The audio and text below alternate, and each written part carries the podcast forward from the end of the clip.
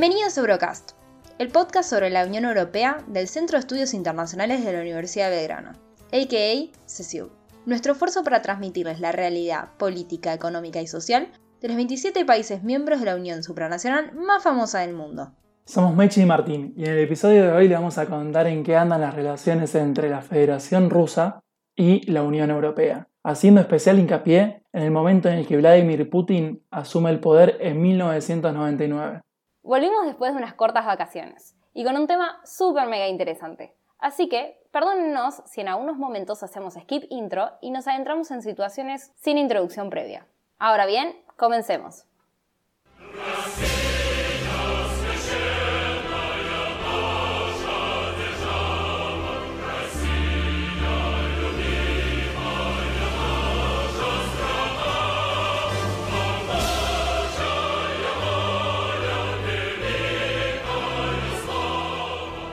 Lo que escuchamos recién es el himno ruso, el cual guarda sospechosas semejanzas con el himno de la Unión Soviética, y no es que esto sea puntualmente un accidente, claro está.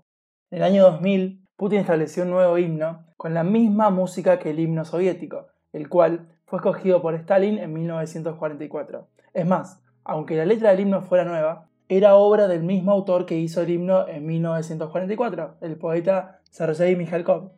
Ya que Martín nos menciona la Unión Soviética, sepamos que es muy difícil entender a la Rusia hoy en día sin contemplar su pasado. La Unión Soviética fue un Estado federal que se disolvió en la Navidad de 1991 y dio origen a 15 estados. A ver, Mechi, sin repetir y sin soplar, ¿cuáles eran esos estados? Azerbaiyán, Bielorrusia, Estonia, Georgia, Kazajistán, Kurkistán, Letonia, Lituania, Moldavia, Rusia, Tayikistán, Turkmenistán, Ucrania, Uzbekistán y otros cuatro estados no reconocidos, Abjasia, Nagorno-Karabaj, Osetia del Sur y Transnistria. Perfecto, Mechi, ahora puedes respirar. A estos 15 estados que surgieron tras la disolución de la Unión Soviética hay que sumarle aquellos conocidos como, entre comillas, estados satélites, que si bien eran independientes, se encontraban fuertemente influenciados por la esfera soviética. Estos países fueron paulatinamente ingresando uno por uno a la Unión Europea y a la OTAN. A su vez, tres estados que formaban parte de la Unión Soviética se unieron también a la Unión Europea y a la OTAN. Lituania, Estonia y Letonia. Mientras Rusia considera que estos países son parte de su zona natural de influencia y recurre a herramientas, ya sean económicas, militares y no militares, para mantener dicha zona, la Unión Europea apoya su integración en las instituciones occidentales. Es importante que comprendamos qué es la OTAN. La Organización del Tratado Atlántico Norte es una alianza militar intergubernamental creada durante la Guerra Fría en 1949. Está conformada por 30 Estados miembros y su sede principal es en Bruselas. ¿Quiénes forman parte de la OTAN? Hay una manera muy simple de decirlo. Forman parte de todos los países de la Unión Europea, excepto seis, que son Austria, Chipre, Finlandia, Irlanda, Malta y Suecia. Por fuera de la Unión Europea tenemos Albania, Canadá, Estados Unidos, Islandia, Macedonia del Norte, Montenegro, Noruega, Reino Unido y Turquía. En total, 30 estados conforman la organización, organización que es vista como una de las principales amenazas para la seguridad nacional de Rusia. Y ahora ustedes se preguntarán, ¿era necesaria esta ensalada gigantesca de países?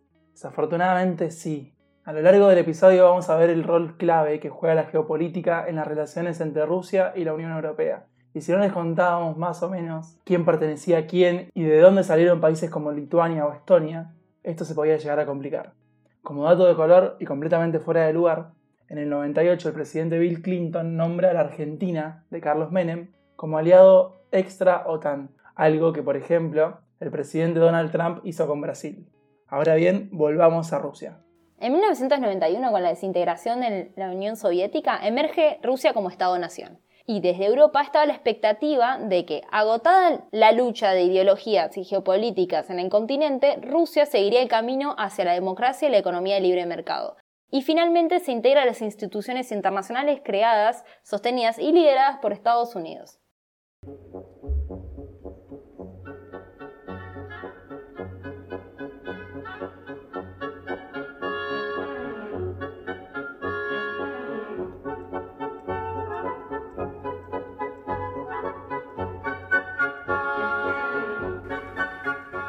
Cuando llega Putin al poder se encuentra con una Rusia en decadencia, y sin embargo, una de sus primeras acciones fue lanzarse en la Segunda Guerra de Chechenia, bautizada como una operación antiterrorista por el Kremlin, pero calificada por otros como una guerra civil. Al principio, Occidente criticó duramente la violación de los derechos humanos en la guerra, pero el incondicional apoyo ruso a la campaña antiterrorista lanzada por Estados Unidos tras los atentados del 11 de septiembre hizo olvidar el infierno checheno. Sobre esto, le preguntamos a Andrés Servín, analista internacional, presidente de la Coordinadora Regional de Investigaciones Económicas y Sociales, la CRIES, antropólogo y doctor en ciencias políticas. Antes de empezar con los primeros años de Putin, en realidad en esa etapa hubo una especie de continuidad todavía con la percepción que tenía Rusia en general y el gobierno ruso sobre la relación con Europa. Recuerden que había además esta idea que había planteado en su momento Gorbachev sobre la gran casa europea que reuniría a Rusia con Europa en un solo conglomerado. Es decir, había una aspiración desde el momento de la perestroika de que Rusia se incorporase a la Unión Europea o se vinculase más estrechamente con el conjunto europeo. Primero con la etapa de cuando llega Putin, desde luego genera un cierto grado de continuidad. Todavía hay una expectativa de que la relación con la Unión Europea vaya avanzando, pero en el medio hay una serie de factores muy claros que van de alguna manera intoxicando la relación. Por un lado, la presencia de la OTAN y la percepción de Rusia que la Organización del Tratado del Atlántico Norte, bajo la presión de Estados Unidos, eventualmente podría ser una, una amenaza a sus intereses, en la misma medida en que muchas de las ex repúblicas soviéticas podían llegar a incorporarse a la OTAN y de esa manera consolidar un frente que para Rusia era muy complejo de manejar en, en, su parte occidental. Entonces, con la llegada de Putin, en principio todavía persistió, sin embargo, esa visión de que había que avanzar en un desarrollo, en vínculos más estrechos con la Unión Europea. Cuando se produce la decisión de Estados Unidos de entrar en Afganistán, para justamente perseguir la amenaza terrorista que ellos percibían como asentada en, en, Afganistán, no solo por la presencia de Al-Qaeda, sino porque los talibanes de alguna manera protegían a Al-Qaeda, los rusos también percibían que una amenaza muy importante para ellos era la amenaza terrorista. Entonces coincidieron con Estados Unidos y había, ahí había un terreno fértil como para avanzar en toda una serie de coincidencias y de mecanismos de coordinación y de cooperación. De hecho, Rusia autorizó vuelos de Estados Unidos en su espacio aéreo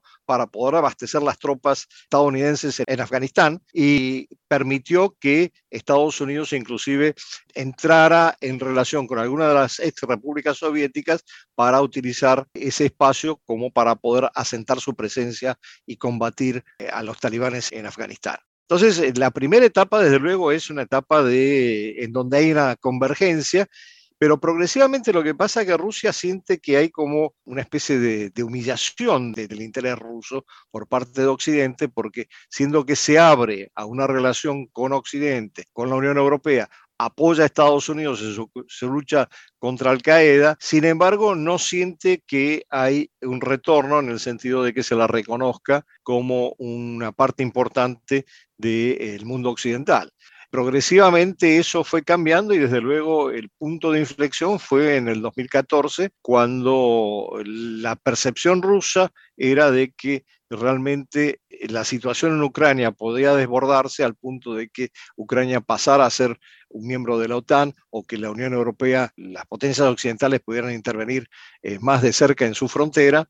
Y entonces eh, ahí suceden dos cosas. Por un lado, lo que Occidente llama la anexión de Crimea y los rusos llaman la recuperación de Crimea. Entonces, eso genera el vuelco de Putin y la mirada hacia el este y el acercamiento a China, que ahora ya está en su auge con esta convergencia estratégica, que no los convierte en aliados militares, pero sí en socios en muchos aspectos, es justamente para fortalecer a Eurasia como el gran referente, el gran centro gravitacional en el balance de poder a nivel global. De todo lo que nos comentó Andrés Servín, hay que remarcar esta oportunidad que se desaprovechó de lograr un acercamiento y alianzas con Moscú. Era una situación en la que Putin se mostraba dispuesto a colaborar, no solamente con el presidente George Bush, sino también con Europa, y ellas no mostraron la misma disposición. En el año 2004 se formaliza el ingreso de los países bálticos ex pertenecientes a la Unión Soviética a la OTAN y a la Unión Europea. Estamos hablando nuevamente de Lituania, Estonia y Letonia, algo que Rusia lo vio con mucha preocupación y que lo consideró que afectaba sus intereses políticos y militares, y hasta cierto punto económicos. En el año 2008 las relaciones entre Rusia y la Unión Europea se iban a enfriar aún más, ya que se produjo la guerra entre Rusia y Georgia. Georgia, país del Cáucaso y ex Unión Soviética, intentó recuperar la región separatista de Osetia del Sur. El Kremlin, ante esto, no dudó de ordenar su primera intervención militar en el extranjero desde la invasión de Afganistán en 1979, y las tropas rusas acudieron en ayuda de la región separatista de Osetia del Sur. Esta guerra finalizó con el reconocimiento unilateral de Rusia de las regiones de Abjasia y Osetia del Sur, así como la instalación de bases militares en su territorio. Fueron solo cinco días de guerra, pero las intenciones de Putin en su zona de influencia quedaron marcadas para todo Occidente. Si bien es verdad lo que nos dice Martín de que se enfriaron un tanto las relaciones entre la Unión Europea y Rusia, no significa que hayan terminado. Un ejemplo de esto es que en 2010 se lanza una iniciativa conjunta entre la Unión Europea y Rusia para lograr una asociación para la modernización y se dio una cumbre en Rostov del Don. Así que tengamos en cuenta que para después del 2008 todavía hay una estrecha relación entre la Unión Europea y Rusia.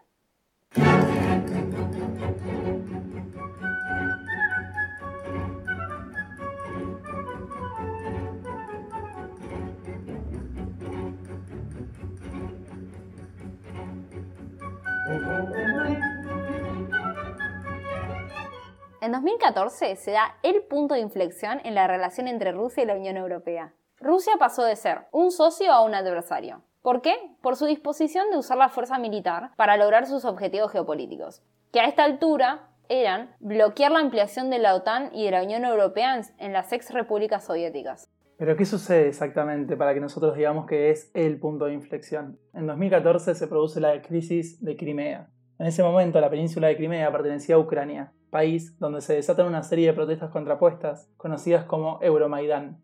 Por un lado tenemos el noroeste del país, principalmente en Kiev, la capital, que apoyaba el acercamiento de Ucrania hacia la Unión Europea, proceso que se venía dando hasta la suspensión de la firma del Acuerdo de Asociación y de Libre Comercio con la Unión Europea en 2013. A su vez, en el suroeste del país, las comunidades rusófilas rechazaban dicho acercamiento. Las protestas desembocaron en disturbios, represión y muertes. Por supuesto, Rusia jugó un rol clave. Por un lado, prometió ayudar económicamente a Ucrania si ésta desistía de sus aspiraciones europeístas, y promovieron un acercamiento de Ucrania hacia Rusia. Para los ucranianos rusófilos, Estados Unidos financió las movilizaciones a favor del ingreso a la Unión Europea. Movilizaciones que fueron duramente reprimidas por el gobierno de Yanukovych. En el medio de una situación muy convulsionada, el entonces presidente prorruso ucraniano Yanukovych abandonó su cargo y se fugó del país. ¿A dónde terminó? Obviamente refugiado en Rusia. Mientras que el gobierno ucraniano tildó de invasión rusa la ocupación del Parlamento y de los aeropuertos militares y civiles en Crimea, Rusia lo negó rotundamente. Ajá. Lo cierto es que se convocó un referéndum sobre el futuro político de Crimea. Tras la ocupación del Parlamento, las opciones eran tres. La continuidad de Crimea en Ucrania, la independencia de Crimea o la unión a Rusia. Con todo esto, Putin autorizó el ingreso de tropas rusas al suelo ucraniano. ¿La excusa cuál era? Era proteger las vidas amenazadas de los ciudadanos rusos, a quienes consideraba sus compatriotas. Finalmente, el Parlamento de Crimea aprueba la incorporación a Rusia tras celebrarse un referéndum, el cual claramente fue rechazado por Kiev. Sobre los eventos del 2014 en Crimea, le preguntamos a Andrés Servín. La situación de Crimea. Yo digo la situación de Crimea para no identificarme con el planteamiento de la anexión, yo más bien me inclino porque desde un punto de vista histórico, la reclamación rusa de Crimea de alguna manera estaba justificada en la percepción rusa, desde luego. Entonces es muy difícil hablar de, anexión o de, la otra versión, la recuperación. Yo, es una situación que se plantea y que marca como un, sí, estoy totalmente de acuerdo, un punto de inflexión en donde ya la acumulación de situaciones de tensión con Occidente. No nos olvidemos también que previamente hubo la guerra con Georgia, porque sencillamente sentía Rusia, entre otras cosas, aparte de la defensa de los dos estados eh, secesionistas identificados con Rusia, había una situación en donde Rusia se sentía amenazada por la posibilidad de que Georgia se incorporara a la OTAN también. Entonces, la amenaza de la OTAN es siempre una amenaza presente. Y cuando Rusia siente que eso se incrementa, y a la vez siente que es rechazada en su incorporación a el conjunto de potencias occidentales, empiezan a incrementarse este sentimiento de aislamiento y de que la amenaza de la OTAN es una amenaza inminente y que obviamente va a entrar por el lado de Ucrania. Yo creo que la preocupación de los rusos, más que la posibilidad de que Ucrania sea parte de la Unión Europea, es la posibilidad de que Ucrania sea parte de la Organización del Tratado del Atlántico Norte, que es una alianza militar y que evidentemente Rusia ve como una amenaza. Porque no nos olvidemos que en el plano económico Rusia sigue muy vinculada a la Unión Europea. Inclusive yo diría que quizás desde el punto de vista comercial, eh, desde el punto de vista de las inversiones, más que obviamente con Estados Unidos. Entonces, Ucrania es una pieza importante a ver si se mantiene o no en la relación económica con la Unión Europea. Yo no sé hasta qué punto puede haber una reacción más radical si Ucrania entra en la Unión Europea, a pesar de que Rusia en general tiene una actitud negativa frente a la posibilidad de que aliados suyos o ex repúblicas soviéticas se incorporen a la Unión Europea. Pero insisto, la principal preocupación es la OTAN. A la situación que nos describe Andrés, hay que sumarle que tras la situación de Crimea se rompió la cooperación entre Rusia y la Unión Europea. Esta adoptó medidas diplomáticas y sanciones económicas contra Rusia. Estas sanciones limitaban el acceso a los mercados de capitales de la Unión Europea de las principales instituciones financieras rusas y empresas de energía y defensa. Por su parte, Rusia obviamente respondió y ejecutó contrasanciones que afectaban a los productos agrícolas europeos. Ten en cuenta esto que dijo Martín, en los dos años siguientes a la aplicación de estas sanciones bilaterales, es decir, de julio de 2014 a julio de 2016, las importaciones rusas mensuales cayeron aproximadamente un 44%, mientras que las de la Unión Europea más o menos un 48%. ¿Por qué es tan importante todo esto? y porque la relación comercial bilateral entre Rusia y la Unión Europea está fuertemente marcada por lo energético. Antes de eso hay que entender algo. La situación en Crimea causó que Rusia pase a ser el tercer socio comercial de la Unión Europea al cuarto. Igualmente, según los datos, la disminución del comercio entre la Unión Europea y Rusia tuvo un impacto limitado en el creciente PBI ruso. Es decir, no tuvo un gran impacto porque en 2016 Rusia estaba comenzando a salir de la recesión económica.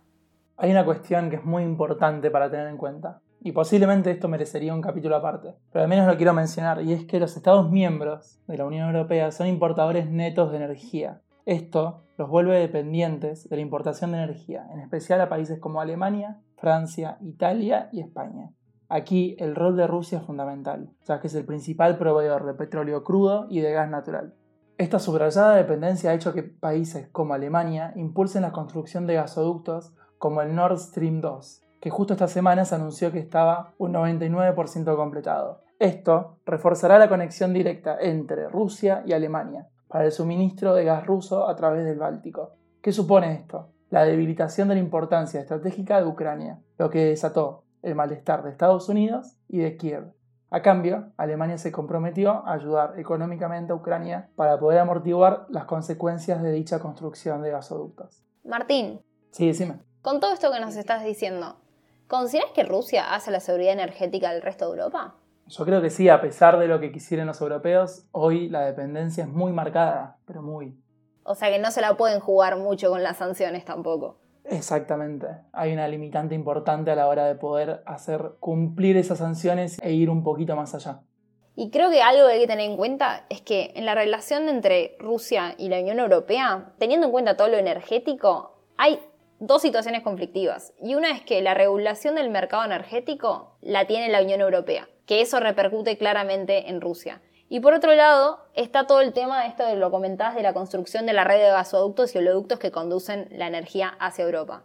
Todo esto que estuvimos comentando nos va a ayudar para pensar el futuro de las relaciones entre la Unión Europea y Rusia. Y sobre esto le consultamos nuevamente a Andrés Servín.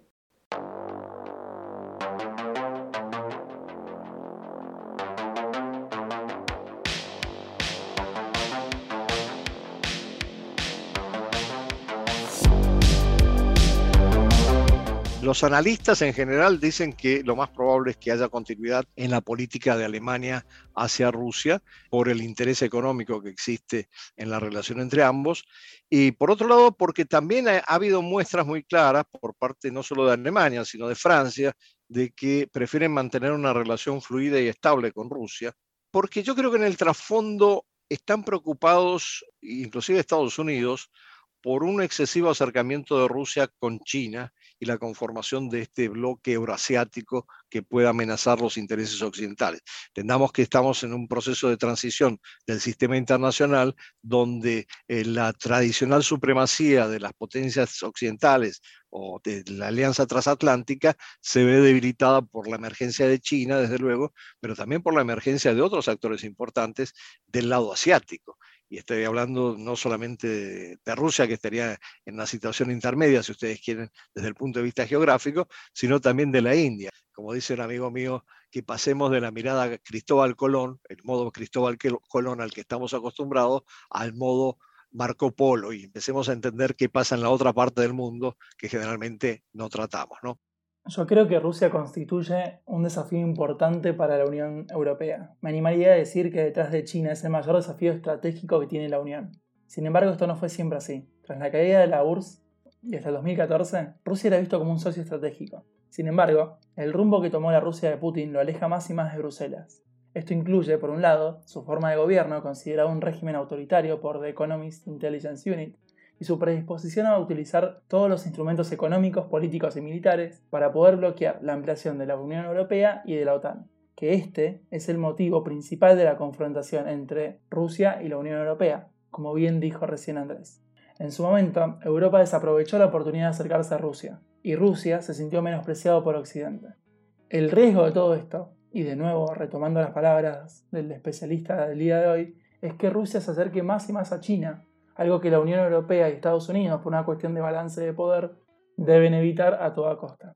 Retomando lo que dijo Martín, hay que tener en cuenta los objetivos de Putin. ¿Y por qué nombró Putin? Y porque es muy probable que lo tengamos gobernando hasta 2036. Va, después de tanta reforma constitucional, ahora puede. Y yo creo que Putin, aún desde que asumió en el 2000, tiene ese objetivo de que Rusia vuelva a ser la gran Rusia.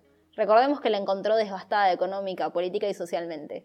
Para restablecerla económicamente iba a depender mucho de su comercio con la, Unión Europea. Así que eso no lo va a perjudicar. No va a dañar tanto las relaciones con la Unión Europea como para dejar de comerciar. Pero al mismo tiempo no creo que esté muy contento de que más países que solían pertenecer a la Unión Soviética se ingresen a la Unión Europea. El futuro es bastante incierto, pero yo creo que va a seguir cumpliendo con sus objetivos, va a intentar que Rusia sea la gran Rusia, pero al mismo tiempo tampoco se puede enfrentar ni darse el lujo de ingresar a un conflicto armado.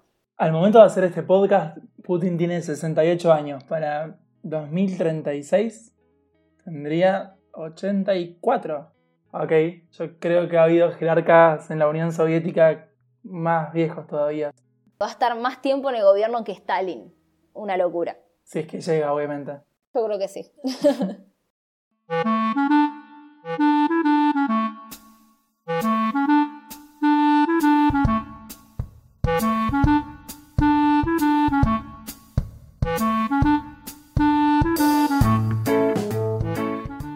me trajiste para hoy, Mechi? Hoy te traje la anécdota de un influencer francés que intentó hacer un challenge de internet que se le fue un poco de las manos. Importantísimo. Muy importante. Uno de los challenges famosos de internet era agarrar esas bolitas de gel, que son como unas pelotitas que metes en agua y crecen, que se llaman Orbis, y llenar la bañera y bueno, nada, la llenó, se metió, subió videos, qué sé yo. El problema arranca cuando el influencer tiene la brillante idea de sacar el tapón de la bañera y las pelotitas se empiezan a ir por la cañería. Uno tal vez no lo puede presuponer, pero bueno, le empezaron a aparecer las Orbis en el inodoro, en la bacha, ¿viste? Donde te lavas las manos, empezaron a aparecer por todos lados. Se empieza a desesperar, todo esto grabado, porque como buen influencer grabó todo el paso a paso, y no sabe qué hacer. Entonces agarra la aspiradora, empieza a aspirar las orbis, se le funde la aspiradora, todo esto documentado. Pero no termina esto acá, porque sale a la calle y ve que hay pelotitas de estas, estas orbis, en la, eh, como lo que sería en la calle, no sé cómo se llama, el drenaje, sí. Sí, en la canaleta. En la canaleta de la calle. En Mendoza le decimos acequias. Acequias, bueno, en las acequias de Francia. Acá todavía no las inventan. Estamos un par de años, adelantados bueno, cuestión que sigue con este problema de, bueno, ¿cómo me saco las pelotitas? ¿Qué sé yo? No sé qué. Le dicen, bueno, tira sal, tira sal, empieza a salir agua marrón, viene un vecino, trae como que aparecieron estas en su cañería.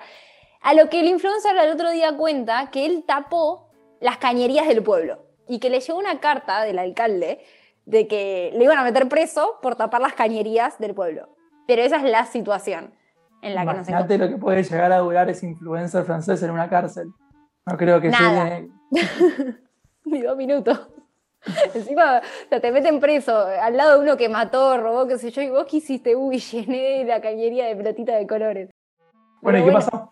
Bueno, es verdad que él llenó su casa y su cañería de estas pelotitas, pero al parecer es mentira que tapó las cañerías de todo el pueblo.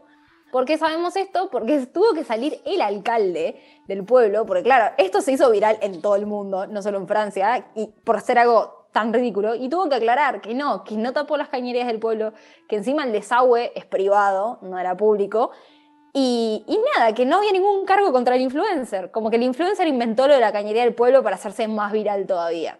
Yo lo meto preso por mentiroso. Primero y principal, es como por boludo y por mentiroso vas preso, ya está. La verdad que sí, pero igual bueno, estuvo, estuvo pillo porque como que todos los portales sigue saliendo que él tapó las cañerías. O sea, el tema este del alcalde, o sea, si lo googleás aparece como que es verdad. Así que bueno, las mentiras Calcula tienen... encima un millón de views. Como todo challenge. ¿Alguna vez hiciste algún challenge? ¿Sabes que sí? Sí, pero no sé, uno- muchos muy estúpidos en el colegio con los compañeros, o sea, hace un millón de años. Yo Tipo, me acuerdo no sé. hice el Harlem Shake, porque era una cuestión grupal, pero el de llenar la bañadera con Orbis, la verdad que me parece un challenge bastante indeseable por no usar otra palabra. Bueno, hablando de challenge y de francés, nosotros le hicimos a la profesora de francés, había un challenge que era, profesora, ¿cómo se dice? ¿Salgan o sálganse? Una cosa así. Y le dijimos, sorte la clase o sortés de la clase. Y nos dijo, sorte la clase. Y nos paramos todos y nos fuimos. Pobre. La profesora francés sufrió muchos de estos. Le mando un saludo a Patricia. Aparentemente el idioma francés genera lo peor de las personas. Creo que eso podría ser la conclusión del día de hoy, después de tu anécdota en la clase. Pero bueno, me alegra que me hayas traído esta noticia y con esto podemos concluir el out of context del día de hoy. Bueno, y así terminó el capítulo del día de hoy. Ahora sí, no nos tomamos ningún break, así que volvemos en 15 días. Así que estén esperándonos. Yo quiero hacer una recomendación volviendo a la parte seria del podcast.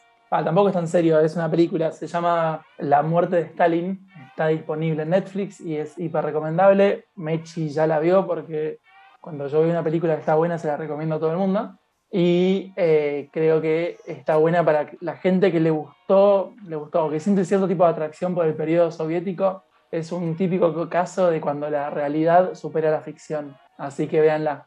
Mechi, Me ¿a quién hay que saludar y despedir y agradecer? Hay que agradecer primero a Andrés Servín por participar del podcast y recuerden que la entrevista completa va a salir en el canal de YouTube del CESIUB. A Ramiro Martínez por participar también de la entrevista, así que también lo pueden ver a Ramiro en el canal de YouTube. También a Milagros de Lorenzi por ocuparse de todo, de la producción. Siempre está atrás de, Por atrás de cámara, aunque no la básicamente. vean. Claro. y bueno, Hacemos un oyentes. newsletter.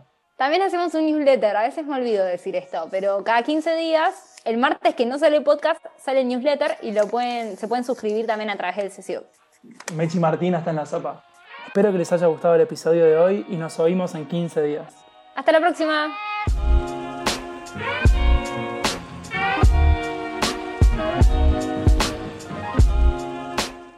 Che, Martín, Sí, Mechi. nuestras predicciones para la Eurocopa se caen a pedazos. Ninguno de los dos le pegó. Sí, por eso no te dije nada hacer ninguna predicción con los Juegos Olímpicos, Mechi. No, mejor que no. No, Mejor dediquémonos a esto y dejemos de hacer predicciones. Sigamos con los newsletters.